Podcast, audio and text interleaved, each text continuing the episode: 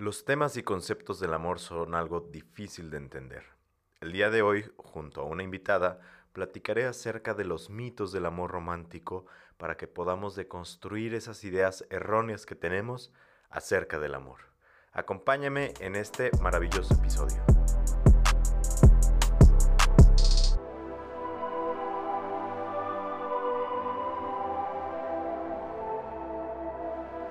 Muy buenos días, tardes o noches, sean todos ustedes bienvenidos a un episodio más de Realidades. El día de hoy no me encuentro solo, me encuentro con alguien que ya había estado por aquí con algunos temas como el gaslighting, tal, vez la recuerden como, por temas como gaslighting y por temas como relaciones tóxicas que ya habíamos hablado.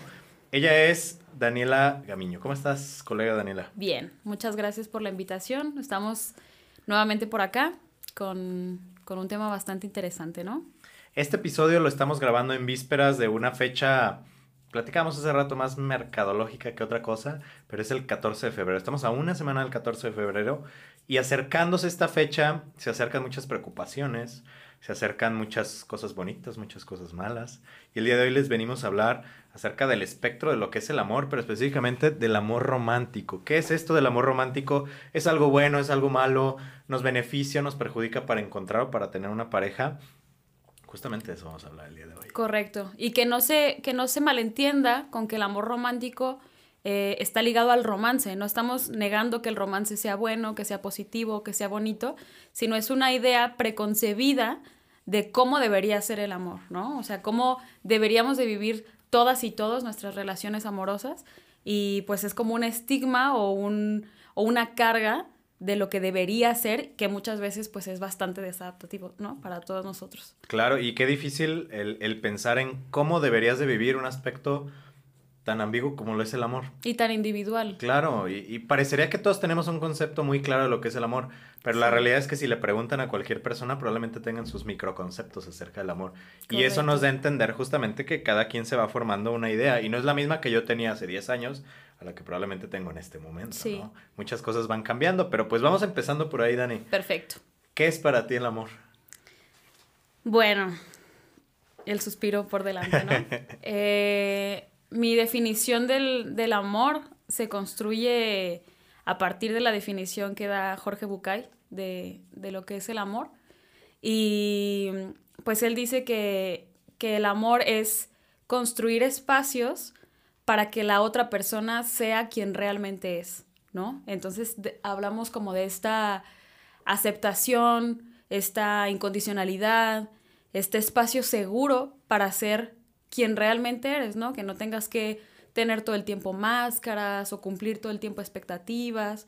Pero también eh, lo platicábamos anteriormente, que pues no hay un solo tipo de amor, ¿no? Y no, de la manera en la que tú vives el amor, no es la misma en la que lo vivo yo. Incluso las veces que yo me he enamorado no han sido iguales. O sea, el amor que he sentido por diferentes personas no se ha construido de la misma forma. Entonces, no podemos decir que el amor es algo y se mantiene eh, pues estático durante el tiempo. Claro, y, la verdad es que eh, antes de iniciar el, episodio nos hacíamos esta pregunta, ¿no? Justamente de qué es el amor, tú me decías de este concepto de Jorge Bucay, que me parece bastante, bastante adecuado. Sin embargo, a mí me cuesta trabajo definir el amor como tal, claro. porque creo que he tenido tantas definiciones a lo largo de la vida, y no porque cambie de pensar ni nada, simplemente porque creo que al tratar con parejas y a tratar con temas del amor, y lo entrecomillo, eh, de repente tu, tu, propia concepción pues, pues se va modificando, ¿no? Y, va cambiando de diferentes maneras. Pero si nos vamos a concepciones como muy generales, ¿no? ¿Qué es el amor? El amor es esta parte, es un concepto. Eh, eso hay que entenderlo, es un concepto del cual conllevan otros microconceptos que sería como y ya hablaremos un poquito de eso en el amor romántico, ¿no? Como el tema de la fidelidad, como el tema del compromiso, como el tema del apoyo mutuo que si bien nos ponemos a pensar en tiempos inmemorables, pues el amor tenía una funcionalidad, ¿no? El amor era esta, este proceso vital en el cual te unías a otra persona o a otras personas, no lo sabemos, en nuestros antepasados, para sobrevivir. Porque el hecho de que estés tan enlazado a nivel emocional, social, cognitivo, en todos los niveles, te permite sentirte en un espacio seguro. Claro. Y el poder estar en un espacio seguro te permite empezar a desarrollar otras cosas porque si estuviéramos todo el tiempo en peligro, solamente nos estaríamos enfocando en esa parte. Correcto. Y también hay que recordar, eh, pues justo esta idea de vendida por muchos años del amor romántico, que también nos hace, pues no darnos cuenta que también muchas veces el amor está transformado o mm, pues oculto entre el sentido de pertenencia, que también si nos remitimos a, a tiempos antiguos, pues también esta idea del amor era como unir tu, vida con otra persona, pero también en el sentido de pertenecerle a otra persona, específicamente en las mujeres, pues. O sea, las relaciones era como que sí son, es una relación de amor, pero es porque la otra persona ya me pertenece. Entonces también hay que, hay que recordarlo justo para, para el tema que vamos a tocar el día de hoy. Totalmente. Otro, otro de los temas, antes de entrar así de lleno a estos mitos del amor romántico, es esta diferencia que existe entre amor y enamoramiento. Que creo que últimamente como que ya han salido más podcasts, más, más material audiovisual que nos habla un poquito acerca de la diferenciación en este tema, ¿no? Sí. Pero, ¿qué nos puedes decir tú, Dani, respecto a esto? La diferencia entre amar y estar enamorado. Eh, bueno, pues el proceso de, enamoramiento se da cuando una persona pues está conociendo a otra, está empezando una, una relación... Em, pues afectiva, erótica, y entonces este proceso eh, que se vive mucho a nivel sensorial, eh, las mariposas en el estómago, los nervios, el sudor en las manos, esta ansiedad por ver a las personas, se presenta mucho a, nivel sensorial porque es cuando los, los, niveles químicos están más elevados, ¿no? La presencia de, de dopamina, de serotonina, de oxitocina es increíble. O sea, podríamos estar todo el tiempo con esa persona especial, pensamos todo el tiempo en esa persona, no vemos los defectos, em, romantizamos toda la otra persona y pensamos como que es lo mejor que nos ha pasado en la vida y es una etapa de, del amor, ¿no? Entonces, si separamos el enamoramiento, que justo es la primera etapa, y la comparamos con una, un momento distinto de la relación, una etapa más madura de amor, pues parece que no está tan bien, ¿no? Parece que el amor ya no es tan bueno, ya es un poco más aburrido, pero habría que entender pues las etapas, porque no podemos vivir toda la vida en enamoramiento, porque esos niveles pues nos van a volver locos por estar todo el tiempo arriba en serotonina, todo el tiempo arriba en dopamina, pues es algo que el cuerpo no puede sostener, ¿no? Entonces habrá que cambiar con el tiempo de, de momentos y de etapas en la relación. Claro, eventualmente tendríamos un síndrome de abstinencia muy fuerte, porque genuinamente... Que lo este hay, que sí, sí, Sí, sí, también lo hay en estas adicciones en temas del amor, porque también lo existen, ¿no? Pero sí creo que es importante diferenciar, digo, hay, hay muchos estudios, ¿no? Pero de repente los expertos hablan de un periodo alrededor de seis meses a un año en el cual están altos estos niveles de químicos en el cerebro que te generan esta sensación de lo que dicen la etapa de luna de miel en un noviazgo o en un conocimiento de la pareja. Que es maravillosa. Claro, pero llega un punto en el cual se genera un punto de equilibrio químico en el cual pues ya eso pues está muy estable, vaya, ya no hay como variaciones tan extremas como lo habían antes. Correcto. Y entran en juego, fuera de la parte química, un montón de elementos sociales, cognitivos, aprendizajes, tu familia, mi familia, mis amigos, tus amigos, un montón de cosas que antes parecería que no estaban y de repente decimos, ah, es que cambió mucho, ¿no? Sí. Cuando pasa este periodo de enamoramiento es muy común decir, es que cambió muchísimo. Sí, ya no eres como antes. Exactamente, pero es porque no llevamos el proceso de enamoramiento a la... La siguiente etapa. Sí, claro, a la siguiente etapa del amor, ¿no? En este, en este sentido. Sí. Y justamente mucho de esto que vamos a hablar el día de hoy puede en, un, sentido perjudicar a que lleguemos a esta etapa del amor de una manera saludable, hablando en un tema psicológico, ¿no? Hablando en un tema de pareja. Porque si bien el amor parecería de repente que es algo eterno y será algo de lo que hablaremos, desde ahorita les voy adelantando que no lo es. Y ahorita les explico por qué. alert. Sí, ahorita les explico por qué, pero es una de las cosas que muchos, por ejemplo, de mis pacientes, cuando les digo es como, ¿cómo que no? en serio no es eterno, entonces, ¿qué estamos haciendo aquí como pareja, no? Pero bueno, hay que meternos entonces de lleno al tema del amor romántico. Perfecto. ¿Por qué el amor romántico? ¿Por qué este concepto como tal de amor romántico? ¿De dónde viene o qué onda con esto? Pues mira, la idea del amor romántico mm, se ha vendido o se ha mostrado a la sociedad desde hace mucho tiempo como una idea única de lo que debería ser el amor, ¿no? Como lo mencionábamos al principio.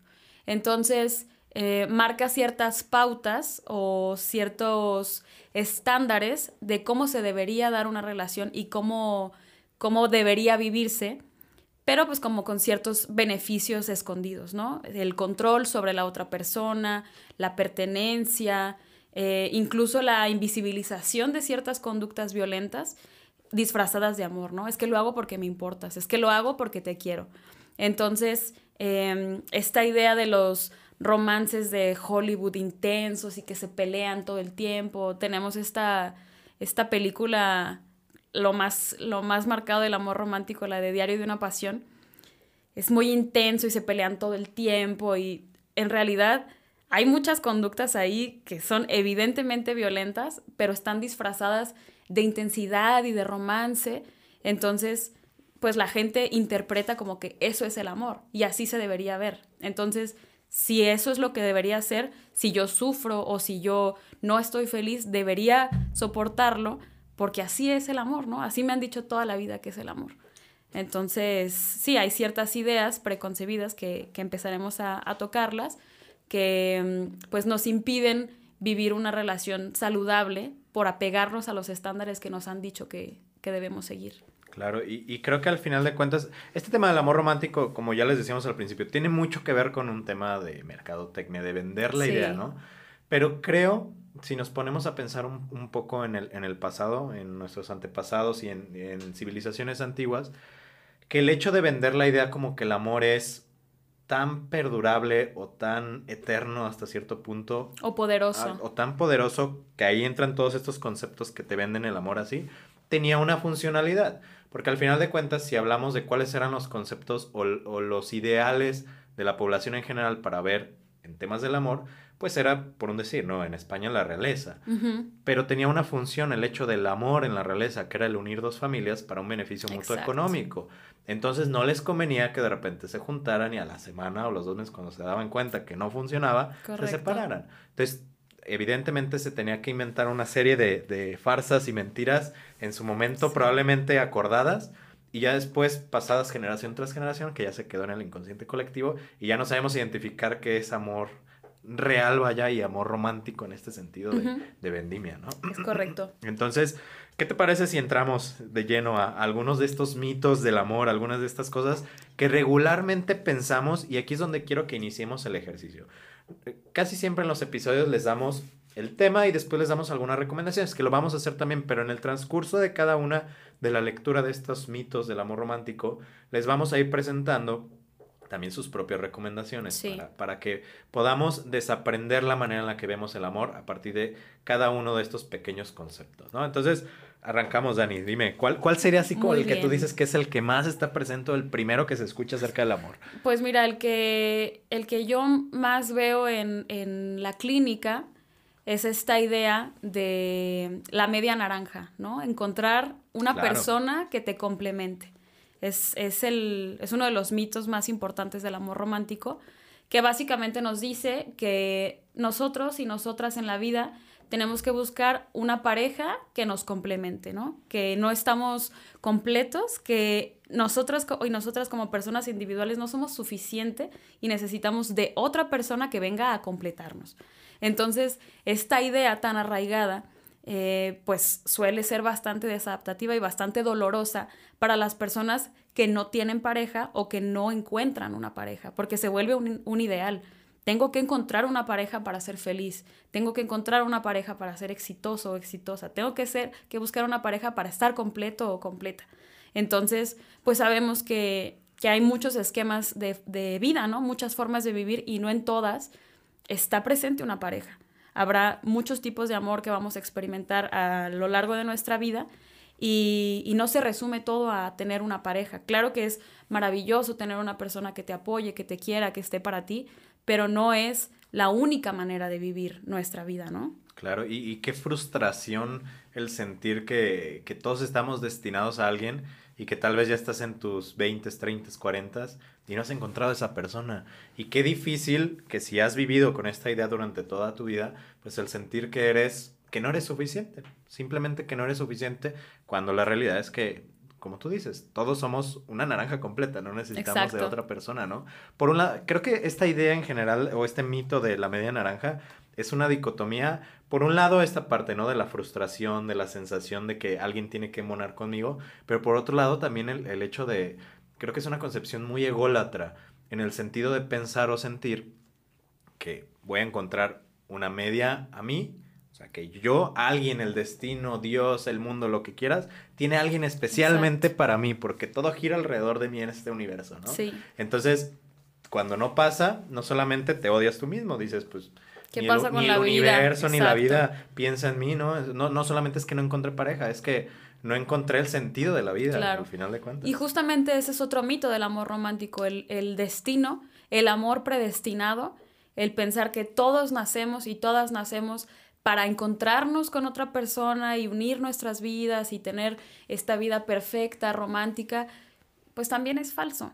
O sea, no hay, no hay nada que, que nos diga, o bueno, solamente la sociedad, pues, pero que estamos predestinados o predestinadas para encontrar una pareja. Porque también podemos sentir que conoces una persona y piensas que tenías que estar con esa persona, que era tu destino encontrarte con esa persona, todos y todas ya hemos sentido eso y muchas veces ya no estamos con esa persona, ¿no? Y encontraste otra persona o, estás eh, en un momento que no tienes pareja y si hubiera sido el destino como tú lo pensabas, pues estarías ahí, ¿no? Pero también esta idea de que es el destino el que te dice con quién tienes que estar, muchas veces puede llevar a ciertas personas que aunque estén viviendo una relación complicada, violenta o que ya no hay amor, pero tú sigas pensando que era tu destino estar con esa persona, solamente perpetúas que pues esas relaciones se extiendan, que sean súper dolorosas, que sean súper traumáticas, por la idea de que era tu destino encontrarte con esa persona. Claro, se, se aguanta demasiado, entonces tenemos estas relaciones que tienen años y que tienen años y que cuando genuinamente ponemos en la balanza las cosas buenas y las cosas malas de la relación, se dan cuenta justamente que pues, las cosas malas pesan mucho más. Pero dentro de las cosas buenas, si anotas la palabra destino, eso pesa toneladas, ¿no? Y, y ya, pues nos olvidamos de todo lo malo y pues por ahí se va esta parte, ¿no? Que justamente me lleva a otro de los mitos que platicamos, que es este tema que es bastante fuerte, de que el amor todo lo puede. No es cierto. Difícil ese concepto. Sí, no, no es, no es verdad. Em, muchas personas argumentan que cuando hay amor, todo se puede lograr, ¿no? Pero hay una serie de factores biológicos, sociales, económicos, que marcan la pauta de cómo es nuestra vida. Entonces, a pesar de que estemos muy enamoradas o muy enamorados de una persona, cuando las condiciones, cuando tu compatibilidad con esa persona, cuando hay este, pues desacuerdos, cuando hay cuestiones de violencia, el amor no es capaz de superar esas cosas si las personas no ponen de su parte y si los factores alrededor de esa situación no son favorecedores. Entonces, no quiere decir que, dejemos de, mm, trabajar por nuestras relaciones, que seamos menos intolerantes, perdón, más intolerantes. No quiere decir eso, pero quiere decir que tenemos que tener atención a los factores externos a nuestra relación que están afectando directamente pues nuestra calidad de vida, ¿no? Entonces, puede ser que tú estés lo más enamorado, lo más enamorado de una persona, pero si las condiciones no dan para que esa relación funcione o para pues tener una calidad de vida deseable, pues no es suficiente el amor. Claro, y, y, aquí nuevamente les preguntaría la pregunta que nos hacíamos al principio, ¿no? Para ustedes, ¿qué es el amor? Porque qué tal que para mí el amor es que mi pareja me dé todo económicamente. Y como el amor todo lo puede, si sí me está dando todo económicamente, pero me me trae de un lado para otro y me golpea o es violento o violenta conmigo, pues no importa, porque en mi concepción del amor se está cubriendo esta parte, sí, También habría que cuestionar de dónde viene esa creencia. Sí, y, probablemente viene de temas familiares, pero también muchas, muchas parejas, y yo me he encontrado inclusive a nivel personal en algún momento en el pasado, con que, por ejemplo, una de mis concepciones del amor es que se lleven bien con mi familia, ¿no? Para mí el hecho de que me amen, el reflejo es que se lleven bien con mi familia. Pero ¿qué pasa cuando se llevan bien con tu familia, pero tú ya estás mal en esa relación o ya la quieres terminar. Qué difícil se vuelve el hecho de terminar una relación así porque justamente entra en juego esta concepción, esta preconcepción que tienes de, pues es que si cubre esto y esto y esto, a lo mejor a mí no me satisface o no me siento feliz, pero pues si cubre lo demás, a lo mejor yo soy el que estoy mal. Sí. Porque el amor todo lo puede. Sí, o saber diferenciar las expectativas que tenemos sobre una relación en pareja y lo que para ti es el amor, ¿no? Porque a lo mejor para mí el amor es mm, esto que les decía, ¿no? tener un lugar seguro, un espacio seguro y mis condiciones para tener una relación con esta persona podría ser que se lleve bien con mi familia, que sea una persona eh, respetuosa, que no sea una persona violenta, pero habría que separar cómo me gustaría a mí vivir una relación y lo que yo creo que es el amor o cómo experimento yo el amor. Claro. ¿Algún otro mito, Dani? Bastantes. bastantes. Tenemos otro que es el mito del emparejamiento, que básicamente nos dice que hay un solo tipo de amor aceptable, em, un solo tipo de amor correcto, que es el amor heterosexual. El amor heterosexual, una, una mujer, un hombre se encuentran y hay como una pauta o hay un cierto camino que seguir, ¿no? Una mujer conoce a un hombre, incluso hasta el proceso de enamoramiento y de cortejo es como el hombre tiene que buscar a la mujer, la mujer no puede buscar al hombre, porque entonces se le va a notar que está necesitada, pero entonces tampoco tiene que ser tan reservada porque el otro no va a querer, o sea, esta, esta idea de cómo tendrían que ser las cosas, ¿no? Después tienen una relación y ¿qué sigue? El matrimonio. Solamente hay una forma de, avanzar en el amor en una pareja, que es el matrimonio. Y después, ¿qué sigue? La familia. Solamente hay esa idea aceptada en la sociedad. Sabemos que la sociedad ha avanzado y que la mente de las personas pues está un poco más abierta, pero aún en la actualidad es la única idea del amor eh, permitida, correcta para la sociedad en general, ¿no? Y pues sabemos que no, que hay muchísimos tipos de relaciones amorosas, que hay diferentes esquemas, que incluso estas, este tipo de relaciones de solo dos personas, sabemos que, pues, que hay esquemas de relaciones que incluyen a más de dos personas, ¿no? Y no quiere decir que sean incorrectas, que estén mal, que no sean saludables, simplemente se sale completamente del esquema normativo de la sociedad.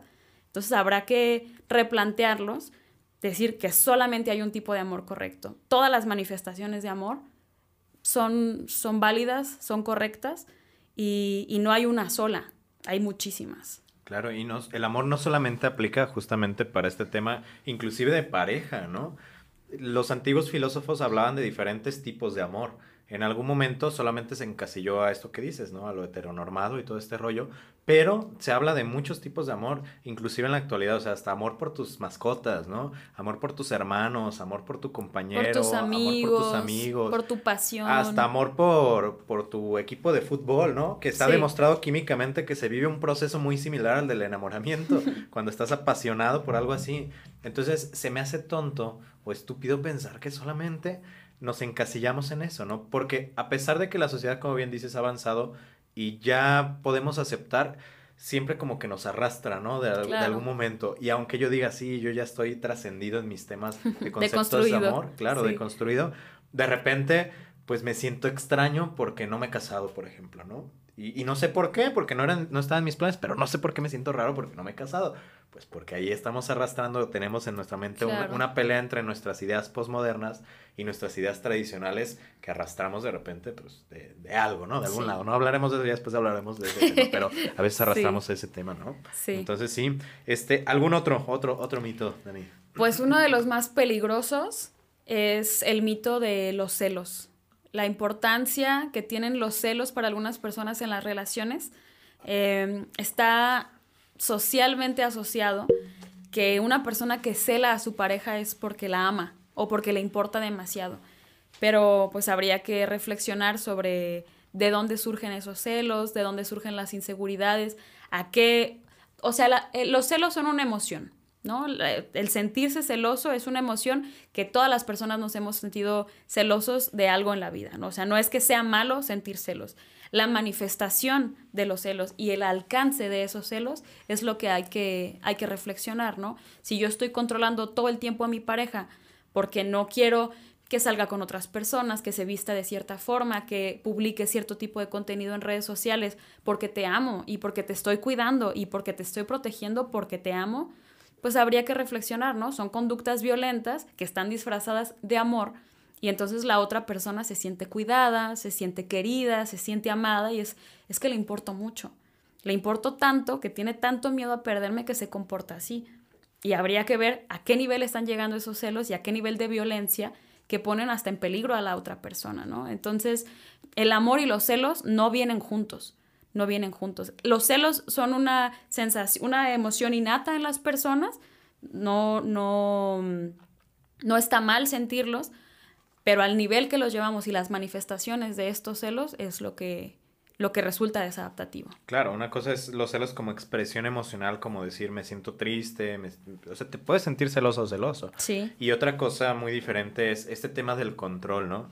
Que creo que tiene mucho que ver eh, con el tema de la violencia, porque al final de cuentas muchos de los estilos de violencia, específicamente en temas de amor y de pareja, tienen que ver con el intentar o controlar a la otra persona, el que ya no sea su vida, sino que yo me haga cargo de mi vida y aparte de su vida. Y ya ahí pues nos metemos en un tema muchísimo más profundo, ¿no? Sí. Pero bueno, vamos a, a terminar el episodio aquí vamos a continuar en una segunda parte. Todavía nos quedan por ahí algunos mitos y algunas recomendaciones que nos gustaría darles para poder deconstruir sus conceptos del amor, si es que eso buscan o si conocen a alguien que probablemente este, quiera hacer eso. Mándenle este video. Claro, mándenle este video. Acuérdense de etiquetarnos si es que nos comparten en las redes sociales, búsquenos como Realidades Podcast, F Pinto Terapeuta. Ahí están todas las redes. No me despido de, de buena manera porque regresamos en el segundo episodio, este, donde vamos a hablar un poquito más acerca de esto. ¿Te parece, Perfecto. Muchas gracias. Por aquí estamos. Hasta luego.